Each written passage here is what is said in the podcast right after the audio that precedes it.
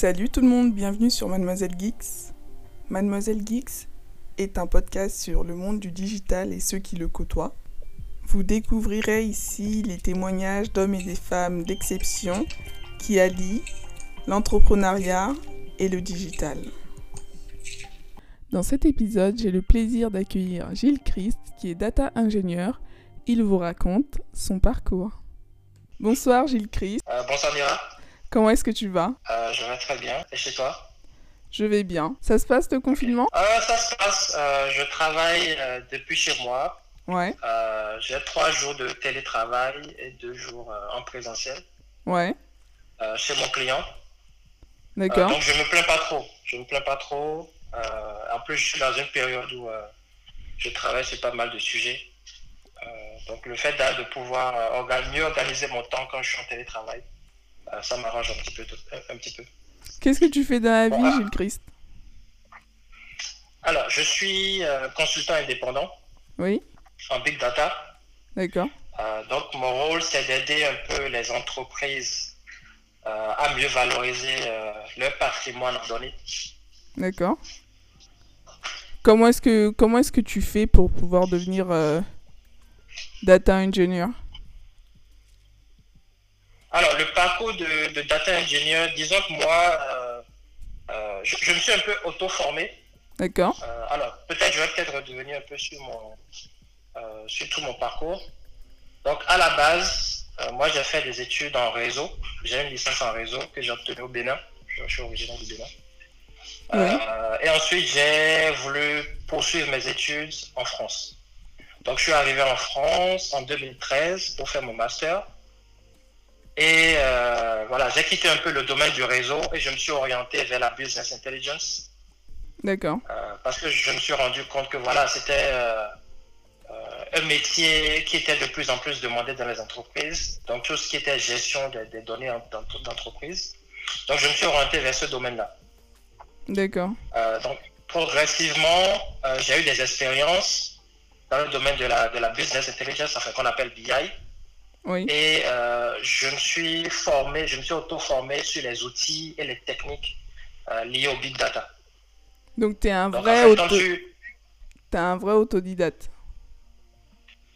Bah, il y a une partie autodidacte et y a une partie apprentissage classique. Mais personnellement, je suis très euh, euh, porté sur la partie autodidacte. D'accord. Je, je, je me forme, je suis plus à l'aise quand voilà, j'apprends par moi-même, quand je choisis moi-même mes formations et quand c'est à mon propre rythme. D'accord, c'est top. Ouais. Et ton parcours euh, scolaire, du coup, tu l'as commencé au Bénin? C'est ça, j'ai commencé, euh, enfin, j'ai fait ma, la première partie de ma vie, disons, au Bénin. Ouais. Donc jusqu'à la licence, euh, j'ai même travaillé euh, pendant à peu près deux ans avant de venir en France. D'accord. C'est top. Pour pouvoir trouver du coup des clients puisque tu es consultant, comment est-ce que tu procèdes? Alors, je suis consultant depuis euh, assez peu d'années, hein. ça fait à peu près trois ans. Ouais. Consultant indépendant. Consultant indépendant. Avant, j'étais consultant euh, voilà, dans une société de services.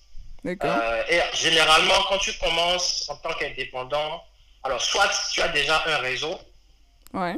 un réseau de clients, de, voilà, de, de contacts que tu connais dans les entreprises qui peuvent te, te donner des missions, ou soit euh, tu as le parcours classique euh, de, de pas mal de, de débutants qui est de, de passer par les sociétés de services. D'accord. Euh, Donc donc, des, des apporteurs d'affaires. D'accord. Et euh, en quoi est-ce que ça consiste du coup le métier euh, Qu'est-ce que tu fais réellement de, de tes journées?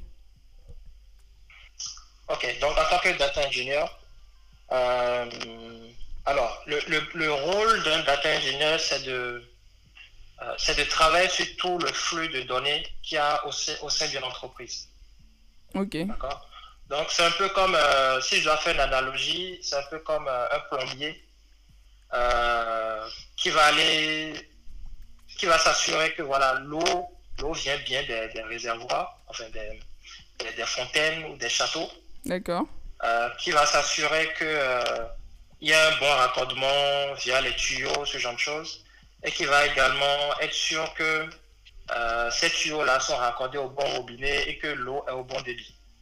Donc, si, si je reviens. Ouais, ça- c'est à peu près ça. Bon, je sais pas si l'analogie est parlante, mais si je reviens un peu euh, au domaine de l'entreprise, D'accord. euh, tu sais, une, une entreprise, elle va vouloir, je sais pas, augmenter peut-être son chiffre d'affaires. Oui. Et pour augmenter son chiffre d'affaires, ça va lui demander peut-être d'avoir une meilleure connaissance de ses clients, de, de mieux analyser sa concurrence. Et tout ça, elle peut le faire via les données. Ok D'accord. Via aux Euh, données récoltées sur Internet, tu analyses en Voilà, fait donc- euh, le profil du client. C'est ça. Donc en fait, euh, tu as, en tant que data engineer, tu as différentes phases. Ouais. Donc tu as, tu as, tu as une phase, par exemple, d'acquisition, où Oui. tu vas acquérir la donnée depuis ses sources. Oui. Donc ça peut être Internet, euh, ça peut être Internet, ou ça peut être des données qui sont déjà présentes dans l'entreprise. D'accord. Donc tu as ces deux, euh, tu as ces deux possibilités. Euh, voilà, donc ça, je- là je t'explique un peu le parcours classique. hein. Une fois Ouais. que tu fais l'acquisition, tu as la partie stockage. Donc toutes ces données, il faut bien les mettre quelque part, il faut bien les, les gérer dans le système d'information de l'entreprise. Une fois que tu fais le stockage, tu vas faire plusieurs traitements sur la donnée. Donc t'assurer qu'elle est de bonne qualité, euh, faire des calculs euh, sur cette donnée. Et ensuite, euh, il y a la phase de restitution où tu vas vraiment euh, calculer tes indicateurs euh, ou, ou même tu vas analyser, tu vas utiliser des, des algorithmes qui vont te, qui vont te permettre voilà, d'aller un peu plus loin dans la phase d'analyse. Donc tu peux même faire de la prédiction.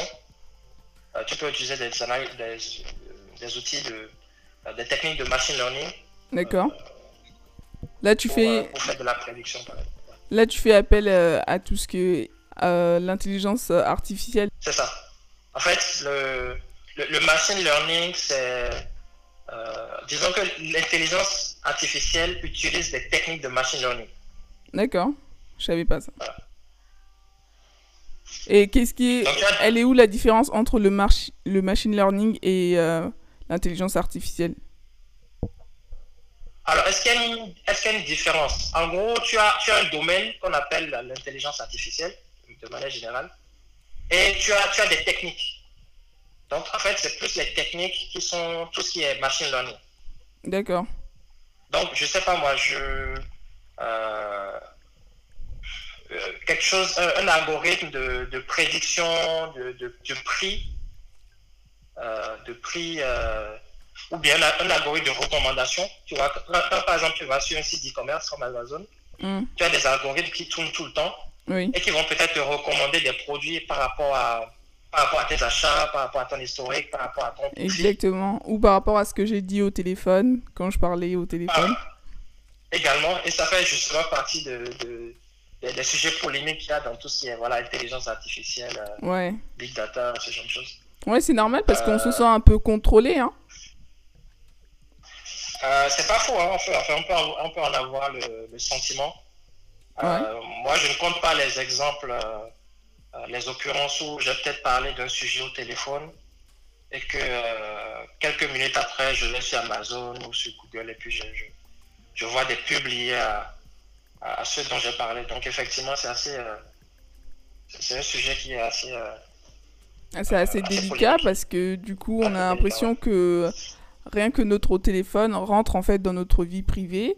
Et euh, à partir de ça, bah, on peut nous vendre et on peut nous, nous mettre sous le nez euh, exactement euh, ce que l'on désire. Admettons qu'on parle de vacances à Hawaï. Et là, ouais. j'ai des, j'ai des pop-up qui sortent de partout quand je vais sur Facebook qui me proposent Ouais. des prix pour aller en vacances à Hawaï. Quoi. Ouais, tout à fait. Et, en euh, fait, tu vois, moi. Ouais, vas-y. hein.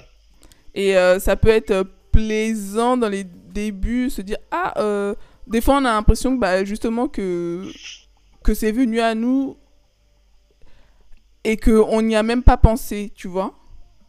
Mhm. Mais alors que le machine learning et l'intelligence artificielle a capté l'information et, et, a- et nous a mis l'information sous notre nez pour qu'on puisse consommer. C'est ça. Après, tu vois, moi, je me dis, euh, euh, enfin, y a le- dans, dans toute chose, il y a un, côté positif et un côté plutôt négatif. Mm. Euh, moi, je pars du principe que tous ces outils-là sont neutres Mm. et ça dépend vraiment de, de notre propre utilisation. Ok. Quel est- euh, quels sont les, les ouais. inconvénients et quels sont les avantages?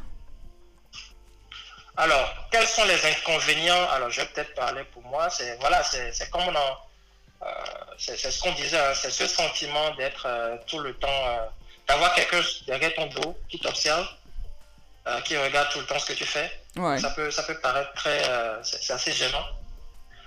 où tu te poses la question, tu te dis mais qu'est-ce que les gens vont faire de cette donnée-là? Oui. Si par exemple je vais sur Internet et que je, je, je, fais, une recherche, peut-être que je sais pas moi, j'ai peut-être une maladie ou euh, ce genre de choses. J'ai pas envie que ce soit des informations qui tombent dans les mains de n'importe qui.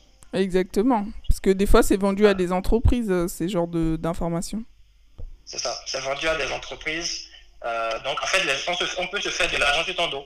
Parce qu'à aucun moment, on t'a demandé l'autorisation pour partager ces informations-là à d'autres personnes. Exactement, mais de plus en plus, sur des sites, il y a la RGPD, donc on nous demande l'autorisation pour pouvoir euh, récolter nos données, mais à chaque fois, en fait, il y a la, pop-up qui s'affiche à chaque entrée dans, de nouveaux sites. Et ce que je me demandais, ce qu'on se demandait plutôt avec euh, mon ami la dernière fois, c'est est-ce qu'il n'y aurait pas un moyen d'en créer un à laquelle, admettons, une personne répond non une fois pour toutes, et puis on sait que elle ne veut pas qu'on récolte ses données.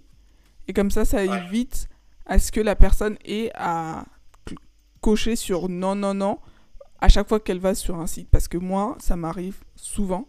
Tous les sites dans lesquels je rentre, on me demande l'autorisation, ce qui est normal.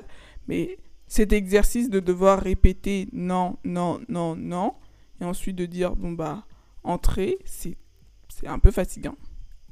Ouais, moi je suis d'accord avec toi. C'est vrai que c'est assez fastidieux Ouais, de tout le temps remplir ce formulaire-là. Et parfois même, tu as, tu as tellement, euh, tu as tellement la paresse que voilà, tu cliques euh, sur autoriser. Oui. Parce que tu n'as pas envie d'aller, de retourner dans les options, de cocher, décocher chaque option. Exact. Euh, effectivement, bon, je n'ai pas vraiment creusé le sujet, mais effectivement, ça peut être très intéressant d'avoir un, outil comme tu le décris. après, il faut dire que chaque site utilise des technologies différentes. Donc, il faut prendre ça en compte. Hmm. Euh, ça veut dire que si tu, si tu crées un outil euh, de ce genre, il faudrait qu'il soit compatible avec tous les navigateurs, qu'il soit compatible avec toutes les, toutes les technologies de développement de sites web. Euh, donc, c'est quand même quelque chose qui va demander beaucoup de temps de réflexion et de mise en place. Tu, tu vois, par exemple, AdBlock. Ce serait quelque chose, un plugin comme AdBlock. Je pense que c'est AdBlock, non, ça s'appelle. Ouais, c'est Ce qui permet de bloquer les pubs, là. Oui. Voilà, quelque chose comme ça, ce serait effectivement très, euh, très pratique. Ouais, exactement, dans le même genre. Dans le même genre où on pourrait activer nos données, enfin activer la récolte ou désactiver la récolte. Comme ça, ça sera fait une fois pour toutes et on n'aurait plus à revenir dessus à chaque fois qu'on changerait de site, quoi. C'est ça, ouais, effectivement. C'est top. Et euh, du coup, est-ce que tu es en capacité de développer quelque chose comme ça? Ah, alors, c'est pas forcément mon, euh, mon métier principal de développer des applications, des applications web ou des, mhm. logiciels, euh, même si je, je, dispose de compétences en développement.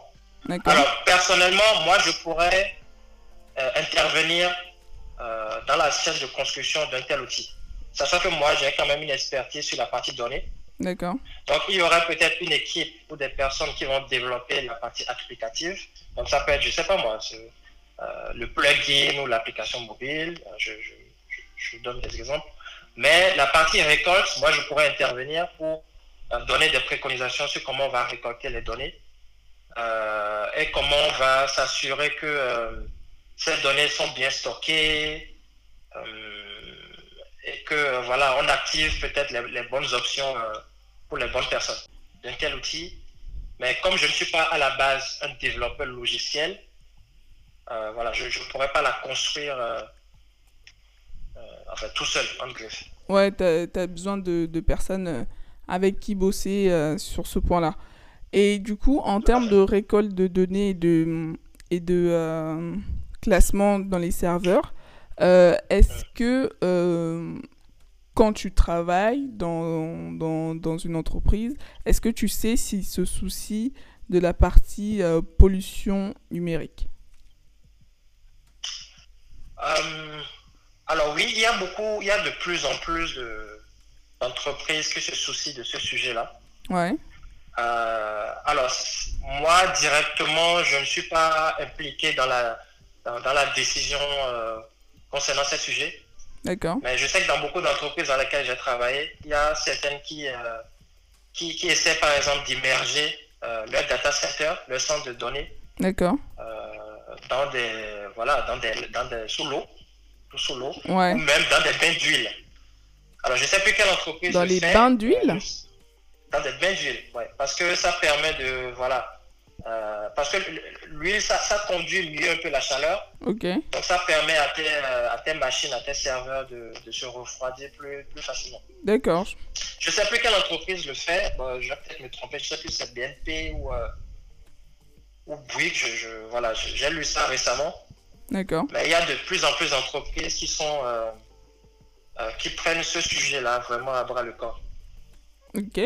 Bah ouais, c'est important parce que de plus en plus, euh, on commence à découvrir ce sujet et euh, je pense que madame et monsieur tout le monde ne savent pas trop qui euh, crée de la pollution numérique et que ça serait important de pouvoir commencer à en parler de plus en plus afin que les gens puissent faire attention à leur consommation, notamment de chaînes YouTube qui, qui consomment beaucoup d'énergie et pollue beaucoup plus que plus qu'on ne le croirait en fait.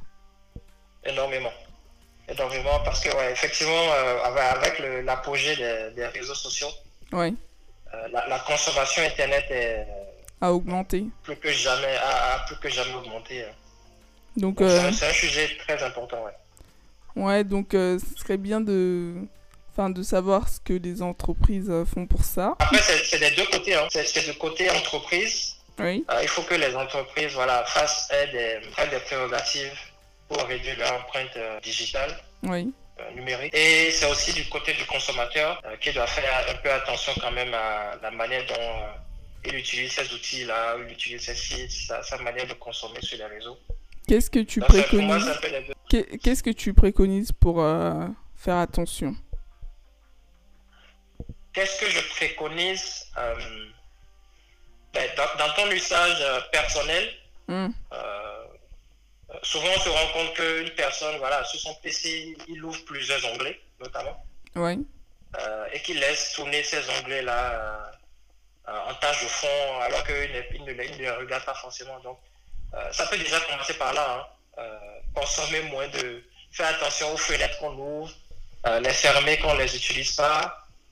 Euh, je, pense que c'est déjà euh, une première action qui peut être euh, qui peut permettre à grande échelle voilà, de réduire cette, empreinte-là. Parce que moi, je connais, moi, je suis dans le domaine de. je, pense que tu dois savoir aussi, mais dans le domaine de l'informatique, on, consomme, on est très consommateur en, bah en, fenêtre parce qu'on est tout le temps là à rechercher des informations sur une technologie, à s'informer. Et on, a, on se retrouve facilement avec 20 onglets. Oui qui sont là, qui sont en train de tourner, on se dit peut-être, alors euh, demain je vais revenir là-dessus, euh, ne faut pas que j'oublie, on le laisse tourner en tâche de fond, et tout ça, ça consomme. Ça consomme énormément. Donc c'est, on peut commencer simplement par là. Après, c'est difficile de dire aux gens de, réduire leur consommation en, réseau. Euh, ouais, réseaux sociaux. C'est ça, c'est assez, assez, compliqué. Ouais, c'est assez délicat et je pense que les gens ne seraient pas très d'accord. Mais du coup, toi, tu fais partie des personnes qui regardent nos données. Alors, est-ce que je regarde vos données? Pas forcément. Euh, ça dépend euh, de l'entreprise, enfin du client pour lequel je travaille. Ouais. donc, si je travaille pour un client dans le secteur bancaire, oui, je peux, je pourrais, je pourrais avoir accès à des données bancaire, mais euh, c'est pas parce que tu es forcément data engineer que tu, euh, tu auras des informations sur les clients, par exemple. D'accord. Et parce que même dans une entreprise bancaire, tu as différents départements. Euh, je travaille dans le, domaine dans le département infrastructure. donc, les données auxquelles j'avais accès, c'était des données liées à l'infrastructure. au serveur, au système. Donc, ce n'était pas des données liées. C'était pas des données personnelles. de la banque. Ok. C'était pas des données personnelles. On peut se poser la question, se dire, mais peut-être qu'il a accès du coup aux données. Euh, comment est-ce que c'est, euh, comment est-ce que c'est euh, réglé tout ça? Parce que voilà quoi, on sait que c'est des informations quand même assez assez gros sur chaque personne, donc il faut faire attention. Enfin, faut savoir entre les mains de qui ils sont donnés. Tout à fait, tout à fait. Ben, je sais que les, entreprises font de plus en plus attention à ça. Ouais. Euh, dans, leurs dans architectures, ils essaient de, euh, de mettre en place plus de sécurité. Déjà pour empêcher des personnes extérieures d'avoir accès à ces données-là. Euh, mais également au sein de l'entreprise, les employés eux-mêmes, il y a beaucoup de, de, règles qui sont mises en place pour que tout le monde n'ait pas accès à ces données-là. Ouais. Que ce soit vraiment des personnes choisies euh, qui, qui, puisse, euh, qui puisse travailler sur ces données. D'accord, top. Merci beaucoup, Gilles Christ. Ben, merci à toi. Merci pour cette interview. Où est-ce qu'on peut te retrouver si euh, un auditeur a besoin de te poser des questions?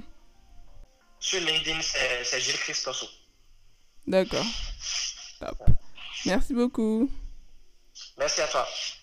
Vous pouvez me retrouver sur Instagram mademoisellegeeks.co N'hésitez pas à partager les épisodes qui vous ont plu. Vous pouvez aussi me laisser un commentaire sur Apple Podcast ou directement sur mon Instagram. Je suis disponible sur toutes les plateformes d'écoute. À mercredi prochain.